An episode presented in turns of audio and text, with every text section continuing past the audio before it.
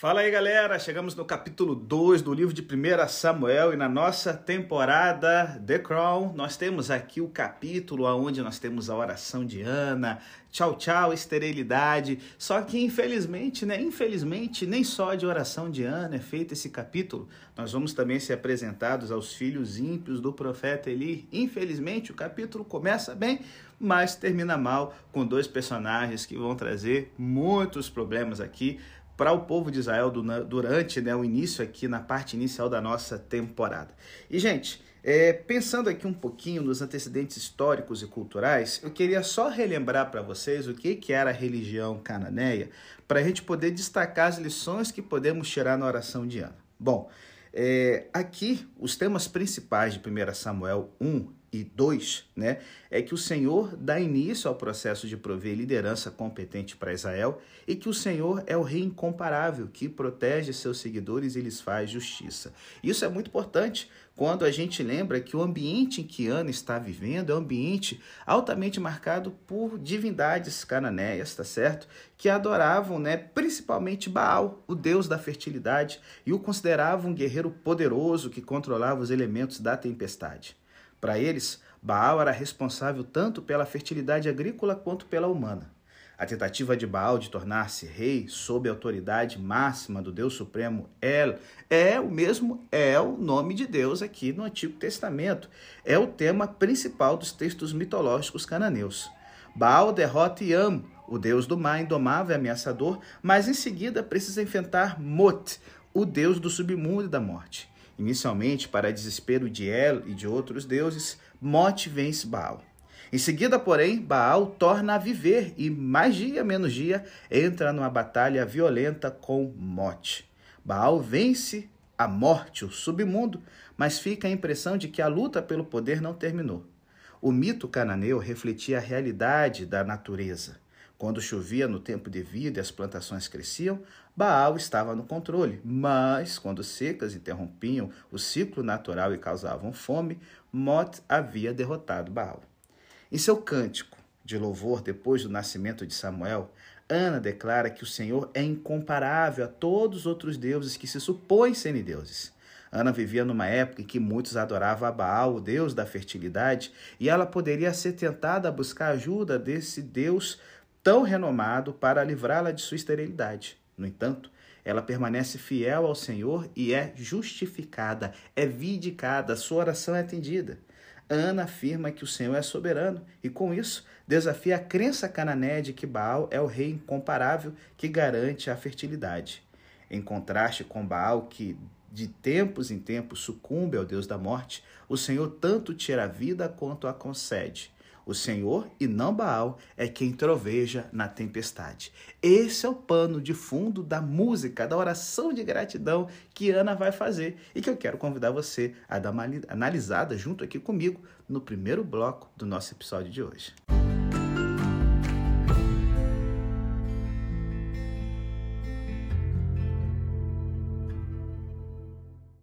Bom, galera, depois de falar um pouco do pano de fundo da religião cananeia, né, e que aqui o cântico de Ana, a oração de Ana, né, o cântico, o cântico, porque na verdade o que, é a música senão uma, uma oração cantada?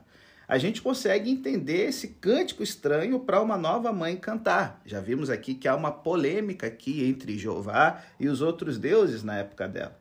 E olha, com exceção do verso 5, é, parece que esse cântico não é de uma mulher que recebeu um filho, né? O arco dos fortes é quebrado, o Senhor julgará até os confins da terra, ele dará poder a seu rei. Bom, não é assim que eu comporia um cântico para marcar a chegada do meu filho mais velho, né? Mas, nesse cântico, as pistas da história de Ana tornam-se explícitas. Além da polêmica com as divindades cananeias, a história de Ana é um retrato da história de Israel e, de fato, da história da humanidade. Assim como Ana, somos estéreis e inférteis, no sentido espiritual mesmo. Mas o movimento na história de Ana é de uma mulher estéril para uma mulher fértil. Vemos Deus gerando vida onde não há vida. Como Ana, estamos cercados de inimigos. Os inimigos de Israel eram os filisteus, e eles eram, em certo sentido, um retrato dos inimigos que a humanidade enfrenta, os inimigos do pecado e da morte.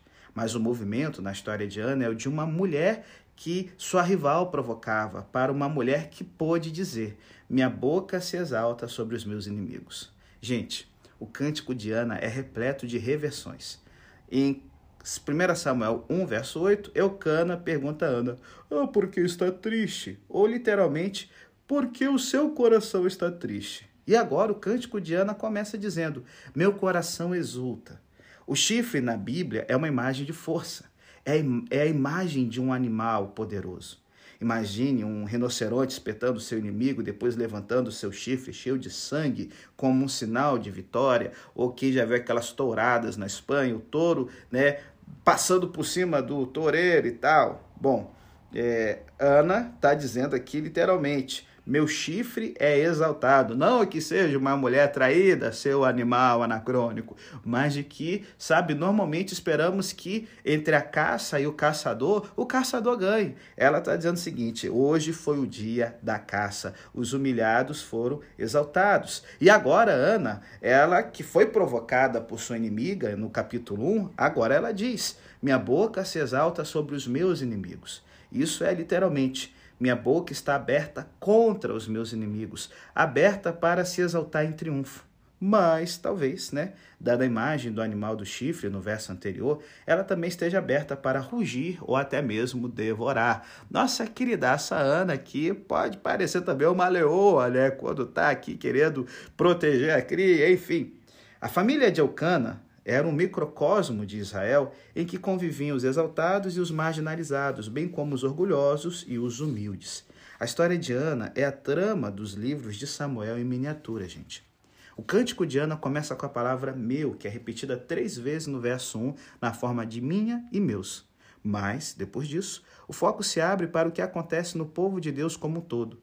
O Senhor é mencionado nove vezes no cântico. Ele é o agente nesse cântico. Ele é soberano. O versículo fundamental é o 2. Não há ninguém santo como o Senhor, não há outro além de ti, não há rocha alguma como o nosso Deus. E esse também é o refrão do cântico de Davi no final de Samuel, em 2 Samuel 22 e 23. E é a opinião dele que importa, e não a nossa ou daqueles em volta de nós. Então, assim, o que, que o santo Senhor fez por Ana? Isso aqui é retratado nesse cântico e o indicador do que Deus fará pelo seu povo. No verso 4 ou 10, Ana lista uma série de reversões que claramente vão além de sua experiência pessoal e se aplicam à experiência do povo de Deus como um todo. Pois os alicerces da terra são do Senhor, sobre eles estabeleceu o mundo. Na criação, Deus transformou as trevas em luz, o vazio em plenitude e o caos em ordem. Foi Jeová e não Baal que fez isso. O cântico de Ana serve também como a chave para interpretar a história de 1 e 2 Samuel. Nesses versos, ouvimos todos os temas principais do livro. Não é pela força que o homem prevalece. Veremos que não é o poder humano que conta, mas o poder divino. O Senhor humilha e exalta. A frase estabelece a agenda para o livro. A primeira vez em que encontramos Saul, somos informados de que os mais altos batiam nos seus ombros, mas no final de 1 Samuel, ele está caindo no Monte Gilboa. O refrão do lamento de Davi por Saul é: Como caíram os guerreiros. Em contraste, a primeira vez que encontramos Davi, ele é descrito como o caçula, ou o menor dos filhos de Jessé. No entanto, no fim de sua vida, ele cantará como Ana canta no início de 1 Samuel: Tu me exaltaste acima dos meus agressores. A história de Ana, gente, é contada porque ela faz parte de uma história maior, a história da provisão divina de um Salvador. O filho de Ana, Samuel, restabelecerá o governo de Deus sobre o seu povo, substituindo o regime corrupto de Rofine e Finéias. Ele libertará o povo dos seus inimigos e o julgará com justiça. Talvez Ana seja uma imagem também da igreja em nossa geração. Somos favorecidos por Deus, mas parecemos estéreis. Na maior parte do Ocidente, há uma ausência numericamente significativa de filhos no sentido de convertidos. Em vez de termos esses filhos, somos ridicularizados por nossos rivais, dizendo: ah, cristianismo acabou só para velhinhos, história da carochinha e tudo mais. Então, Precisamos da história do Cântico de Ana como um lembrete de que o Evangelho triunfará e Deus vindicará o seu nome. Enquanto isso, o que devemos fazer? Ana, com a alma amargurada, orou ao Senhor, como diz o capítulo 1. Seria maravilhoso se daqui a séculos, quer nesse mundo, quer na eternidade, isso também pudesse ser dito sobre a igreja em nossa geração. A esterilidade de nossas igrejas e a nossa fraqueza deveriam nos levar ao Senhor em oração angustiada e não nos afastar dele em derrota resignada. Ana termina o seu cântico com essas palavras: Ele dará poder a seu rei e exaltará força, né? O chifre do seu ungido. Isso talvez não nos impressione como especialmente notável, mas na verdade é uma grande surpresa, pois nesse momento da história não há rei em Israel. O que o cântico de Ana diz é isso. O Rei de Deus está vindo e quando ele vier, abalará o mundo. E isso dirige então a nossa atenção para o futuro. Sabe qual futuro? Mais na frente no Novo Testamento, vamos ver uma jovenzinha cantando algo muito parecido com o cântico de Ana, que é o cântico da Virgem Maria. Se olharmos para frente, é, a gente antes tem que dar uma olhadinha para trás aqui.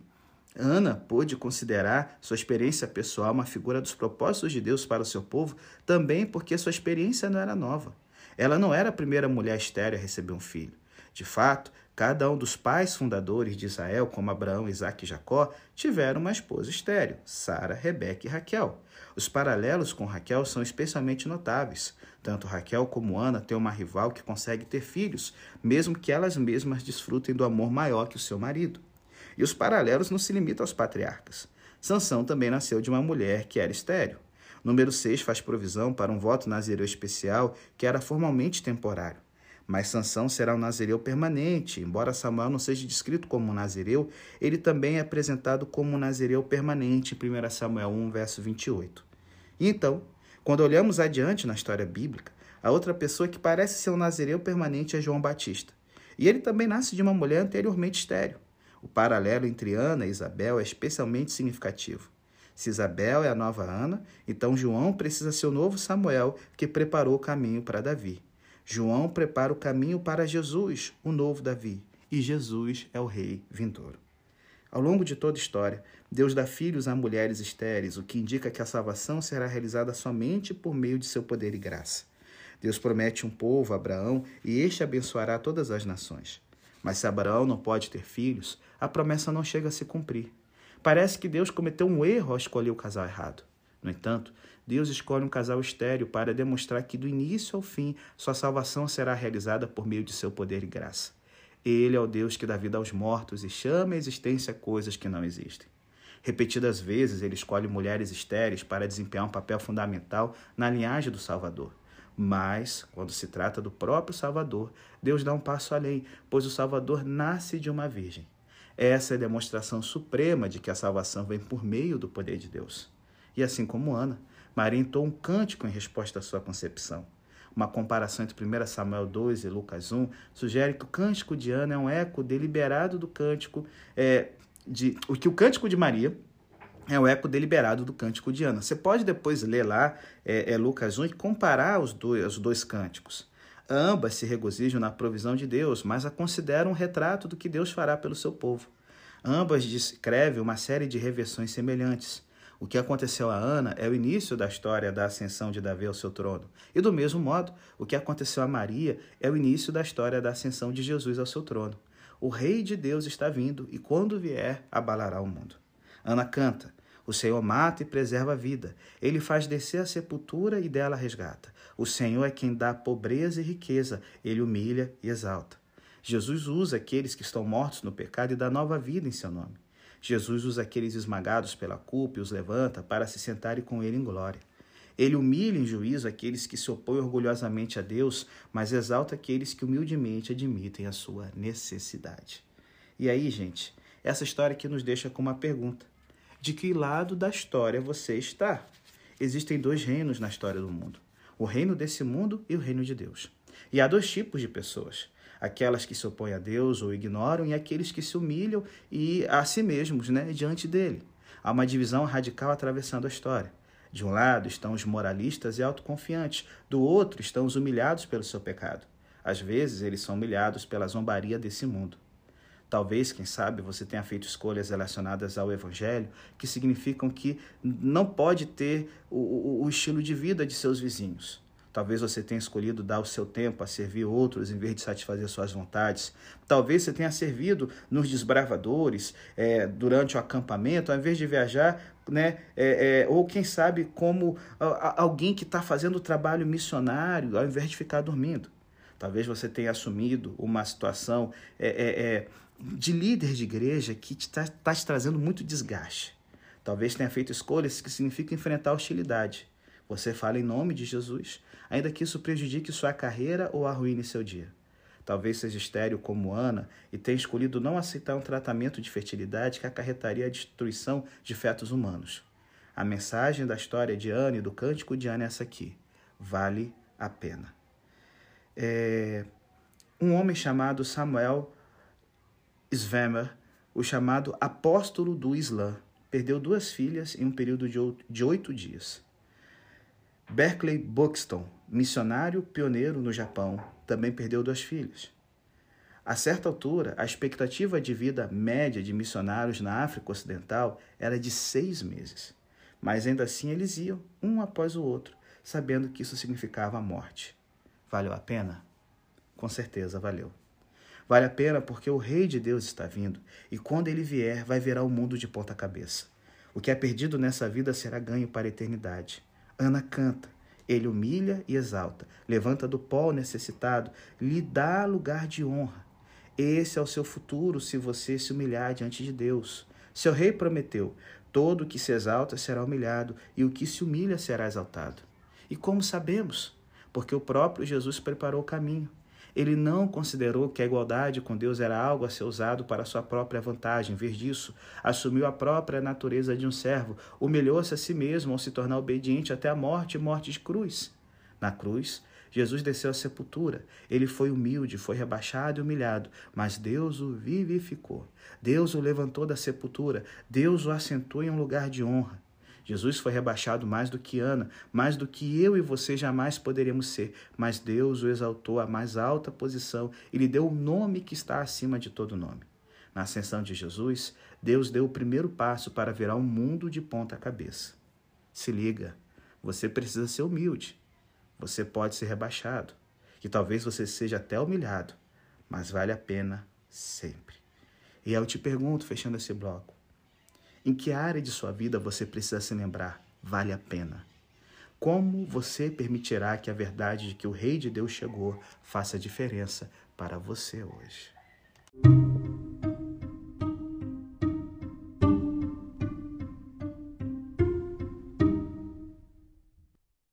Bom, galera, embora a casa de Ana estivesse em festa, tem uma coisa que a gente não pode esquecer: havia uma crise em Israel.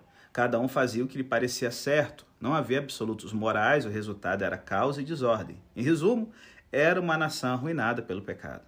Parte da solução de Deus era a provisão de expiação por meio de sacerdotes e sacrifícios. Se você pecasse, né, podia ir ao tabernáculo ou à tenda do encontro, o lugar da presença de Deus, e encontrar expiação por meio de um sacrifício oferecido por um sacerdote. O problema era que essa crise se estendia diretamente à casa de Deus. Longe de apontar o caminho de volta para Deus, os sacerdotes estavam dando exemplo de como se afastar de Deus. Em seu cântico, Ana olhou para um tempo em que os orgulhosos, os arrogantes os presunçosos seriam derrubados. Tais pessoas, poderíamos pensar, seriam encontradas entre os inimigos de Israel. Mas, no decorrer do capítulo 2, o primeiro lugar em que encontramos essa galera, vaso ruim, é entre os sacerdotes de Israel, em Siló, meu irmão. Siló, se você não lembra, foi onde o tabernáculo foi originariamente estabelecido, em Josué 18, e era o lugar de assembleias nacionais significativas, como a gente viu na história né, do Levita e sua concubina, por exemplo. Essa cidade era efetivamente a capital e o centro religioso nacional. E, infelizmente, ela estava podre. Os versos 11, o verso, né, o verso 11 de 1 Samuel 2 faz a transição da história de Ana para a história de Eli, com Samuel sendo a ligação entre elas. A história da família de Eli começa assim: os filhos de Eli eram ímpios e não se importavam com o Senhor. Ímpios, galera, é a tradução para o português para o termo hebraico filhos de Belial ou filhos da iniquidade. A expressão os filhos de é muitas vezes usada metaforicamente para indicar o caráter de alguém, mas os filhos de Eli eram filhos de Belial, também sugere que Eli era cúmplice na iniquidade deles. E a primeira ofensa dos sacerdotes é contra o povo. Os sacerdotes tinham direito ao peito e à coxa direita dos sacrifícios, mas Rofine e Finéias estão explorando o povo ao qual deveriam estar servindo. Mandam seu servo se apropriar de tudo que possa pegar com garfo. A palavra do verso 13, traduzida por prática ou costume, é literalmente justiça. Tem a mesma raiz que a palavra usada para descrever os juízes, os salvadores. Essa é a justiça de Rofine e Finéias, roubar a comida que era oferecida para o sacrifício. E aí o que, você vai esperar, meu irmão, quando quem está na frente da nação é ladrão? Os versos, o verso 15 de 1 Samuel 2 começa com além disso. Havia mais de seus crimes. Por quê? Eles também estavam maltratando Deus, na verdade, roubando. A gordura do animal era a porção do Senhor, chamada de as ofertas de comida do Senhor e o pão de Deus. Mas Rofine e Finés insistiam em tomar o alimento junto com a gordura ainda nele, roubando a porção do Senhor, por força, se necessário. E o veredito é claro. O pecado desses jovens era muito grande à vista do Senhor, pois eles estavam tratando com desprezo a oferta do Senhor. E as coisas ainda pioram. Eli, já bem idoso, ficou sabendo de tudo que seus filhos faziam a todo Israel e que eles se deitavam com as mulheres que serviam junto à entrada da tenda do encontro. Cara, Rofine e Finéias estão transformando o tabernáculo num bordel, parceiro. E aí, infelizmente, a gente vê um pai complacente. Ele ouve o que os seus filhos estão fazendo e os confronta, mas a sua liderança é ineficaz. Talvez estejamos é, tentados né, a ter empatia por ele. Afinal de contas, a maioria dos pais conhece a frustração de lidar com filhos que não ouvem, mas Deus lhe pede contas. Ei, porque você honra seus filhos mais do que a mim, deixando-os engordar com as melhores partes de todas as ofertas feitas por Israel, meu povo. Eli honrou seus filhos mais do que a Deus.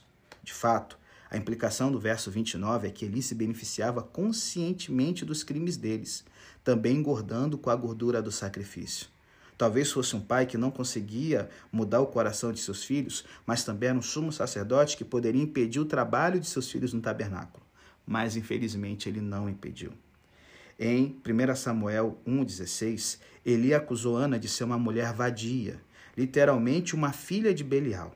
Mas no capítulo 2, seus próprios filhos são verdadeiramente filhos de Belial. Ou seja, acuse os outros do que você né, ou seus parceiros são. Talvez Eli tenha confundido a oração de Ana com embriaguez simplesmente porque o problema era extremamente comum em Siló. Eli repreendeu Ana como uma filha de Belial, ainda que ela não fosse, mas se recusava a repreender seus filhos como filhos de Belial, ainda que fossem. E não só filhos de Belial, né? O rei dos filhos de Belial, meu irmão. E aí então nós vemos o juízo chegando contra a família de Eli. No seu cântico, se você lembra, Ana canta: Não fale tão orgulhosamente, nem saia de suas bocas tal arrogância, pois o Senhor é Deus sábio, é Ele quem julga os atos dos homens. Os atos da família de Eli estão prestes a ser julgados e encontrados em falta. Então, no verso 27, um homem de Deus vai a Eli. Ele começa descrevendo o que Deus tem feito pela família de Eli. Primeiro, Deus se revelou aos ancestrais dos membros de sua família. Isso implica que eles sabiam como viver diante de Deus e que Deus havia iniciado um relacionamento com eles. Segundo, Deus os escolheu para desfrutarem de todos os privilégios do sacerdócio. E terceiro, Deus lhes deu comida suficiente. Mas a casa de Eli zombou do sacrifício. O significado literal é: eles chutaram os sacrifícios. Uma versão contemporânea poderia ser: Fiz tudo isso por vocês e em troca vocês me cospem na cara. Portanto, Deus diz: Honrarei aqueles que me honram, mas aqueles que me desprezam serão tratados com desprezo. Gente, como diz Paulo em Gálatas, de Deus não se zomba. A ironia é que Finéias havia recebido seu nome conforme um dos seus ancestrais na família de Arão, e, no entanto, ele era totalmente diferente do seu homônimo. Em Números 25, nós vemos como Finéias, né, seu antepassado, é, acabou com a praga que estava destruindo Israel quando ele é, é matou a, o, o, o príncipe simeonita junto com a sua amante moabita. Nós vemos que, enquanto o povo estava chorando pelo seu pecado, Finés resolveu tomar uma ação para poder acabar com a maldição no meio de Israel. O nome Finéias, dado a um dos filhos de Eli, traz a lembrança essa história. Mas esse Finéias aqui de 1 Samuel é o vilão e não o herói. O primeiro Finéias tinha zelo pela honra de Deus e colocou um fim na fornicação. Consequentemente, Deus prometeu que a casa de Arão teria um sacerdócio permanente. O segundo, Finéias, trata Deus com desprezo e inicia a fornicação. Consequentemente, Deus promete dar um fim ao seu ramo da família de Arão. Ao longo dos anos seguintes, os descendentes de Eli morrem prematuramente e são finalmente removidos do sacerdócio por Salomão. O autor de 1 e 2 Reis descreve tal fato especificamente como um cumprimento da palavra de Deus a Eli. O sinal de que isso aconteceria é que Rufine e Finéias morreriam no mesmo dia, que, como veremos, é o que acontece em 1 Samuel 4. Em seu cântico, Ana canta: Os que tinham muito agora trabalham por comida. A família de Eli tem muito, mas eles trabalharão por comida. Então todo o que restar da sua família virá e se prostrará perante ele, para obter uma moeda de prata e um pedaço de pão, e lhe implorará que o ponha em alguma função sacerdotal para ter o que comer, é o que diz o verso 36. Ser sentenciado a roubar o pão de Deus é ser forçado a implorar por pão. E o cântico de Ana nos deixa a pergunta: como Israel encontrará um rei? A primeira resposta é negativa: não por meio do sacerdócio. E aí, gente, entrelaçados em toda a história estão pequenos fragmentos sobre a ascensão de Samuel. À primeira vista, isso poderia parecer um uso mal feito das fontes de informação, com diversos resumos semelhantes inseridos na história. O editor poderia ter dito ao autor que removesse a repetição desnecessária, mas na verdade há um movimento engenhoso entre Samuel e os filhos de Eli. Olha, capítulo 2, verso 11 começa com a informação de que Samuel ministra do verso 12 ao 17, a família de Eli não ministra. Do verso 18 ao 21, Samuel ministra. Nos versos 22 a 25, a família de Eli é criticada pelo povo. No verso 26, Samuel acha o favor do povo. Nos versos 27 ao 34, a família de Eli acabará. Nos versos 35 e 36, um novo sacerdote servirá para sempre. E no início do capítulo 3, no verso 1, Samuel ministra. Então, toda a sessão é envolvida por duas declarações de resumo quase idênticas. Verso 11: O menino começou a servir o Senhor sob a direção do sacerdote Eli. E capítulo 3, verso 1: O menino Samuel ministrava perante o Senhor sob a direção de Eli. A única diferença é que no capítulo 3, Samuel é citado e Eli já não é descrito como sacerdote. Seu sacerdócio está desacreditado e se encerrou. Também é significativo o modo com que Samuel é descrito. Três vezes somos informados de que ele ministra ou serve perante o Senhor. E o verbo ministrar ou servir é muitas vezes usado para descrever a atividade de sacerdotes.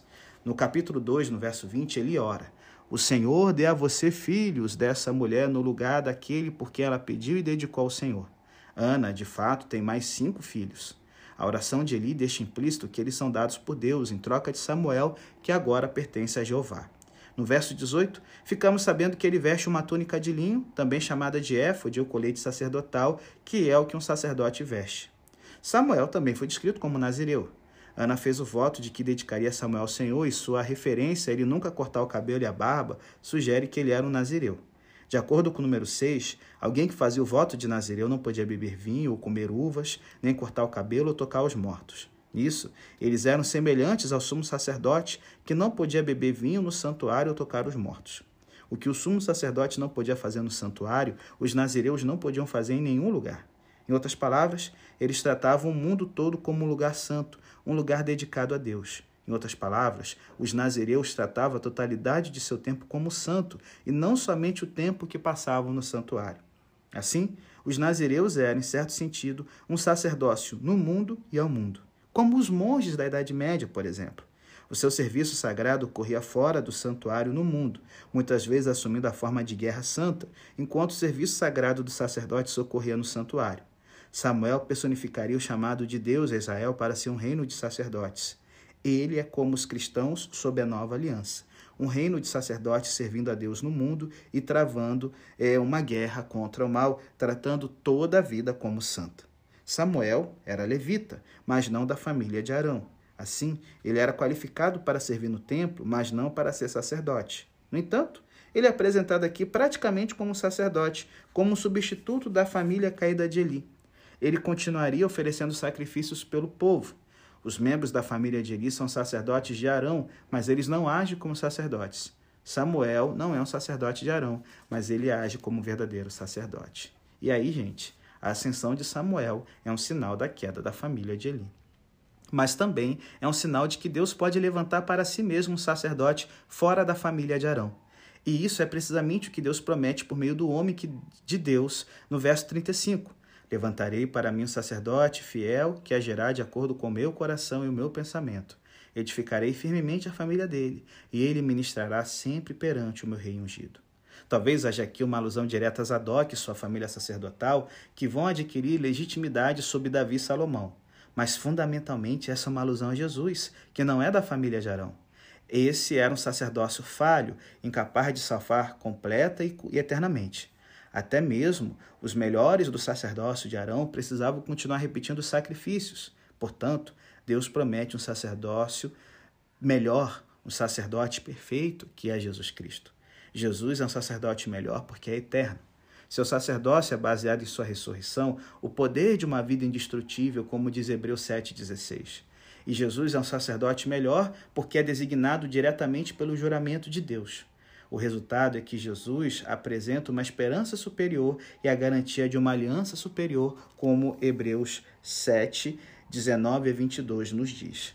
E, continuando ainda, Hebreus 7, no verso 26 e 27, diz: É de um sumo sacerdote como esse que precisávamos santo, inculpável, puro, separado dos pecadores, exaltado acima dos céus. Ao contrário dos outros sumos sacerdotes, ele não tem necessidade de oferecer sacrifícios dia após dia, primeiro por seus próprios pecados e depois pelos pecados do povo.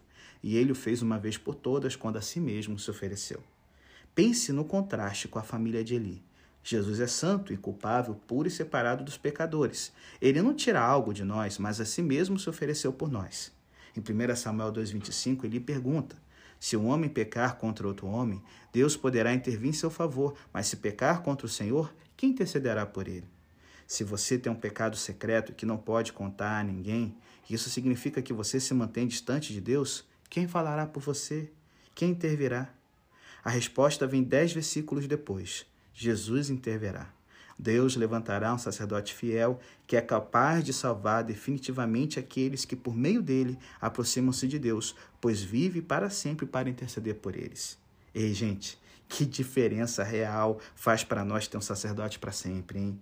O texto de 1 João 2,1 diz que temos um intercessor junto ao Pai, Jesus Cristo o justo. E essa verdade aparece no fim de três afirmações cuja falsidade João expôs. Primeiro, se afirmamos que temos comunhão com Ele, mas andamos nas trevas, epa, errado. Se afirmamos que estamos sem pecado, também estamos errando. Se afirmamos que não temos cometido pecado, hum, podemos ser chamados de mentirosos. Por andar, por andar nas trevas, João quer dizer esconder o nosso pecado em vez de levar à luz da palavra de Deus. João expõe a falsidade de cada uma dessas afirmações. Se escondermos, negarmos ou minimizarmos nosso pecado, mentimos, enganamos-nos a nós mesmos e fazemos de Deus um mentiroso. Mas a promessa gloriosa é que podemos levar nosso pecado à luz, pois temos um sacerdote para sempre. O sangue de Jesus nos purifica de todo pecado. Você e eu temos um sacerdote na presença de Deus e por meio dele somos purificados e perdoados. Se confessarmos os nossos pecados, ah, ele é fiel e justo para perdoar os nossos pecados e nos purificar de toda injustiça. Confessamos com confiança e liberdade porque temos Jesus como nosso sacerdote. Ocultar, minimizar ou desculpar seu pecado é viver nas trevas. Mas seu sacerdote o chama para a luz. Não há necessidade alguma de se esconder e necessidade alguma de temer a exposição. Uma vez que temos um sacerdote para sempre, a confissão leva ao perdão e à liberdade. Ei, para a gente poder encerrar o podcast, suas atividades religiosas são feitas para você mesmo ou para Deus? Segundo, considerar Jesus como seu sumo sacerdote ajuda você a apreciar mais plenamente o que ele fez e faz por você? E por fim, de que maneira você precisa pedir que Jesus interceda em seu favor hoje?